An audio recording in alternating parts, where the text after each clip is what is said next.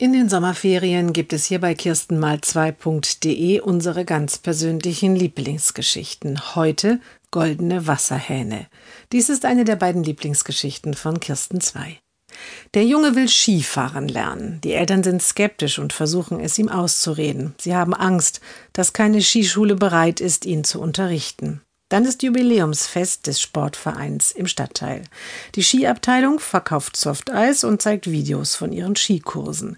Die Eltern geben sich einen Ruck und fragen, ob sie den Jungen zum Anfängerkurs anmelden können. Sie bieten an, gleich zwei oder drei Plätze zu buchen.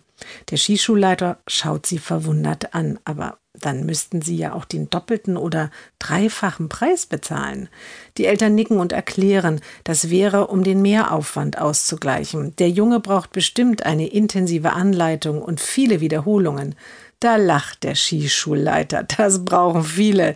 Wenn wir von allen Anfängern mit wenig Talent mehr Geld verlangen würden, könnten wir uns die Wasserhähne vergolden lassen.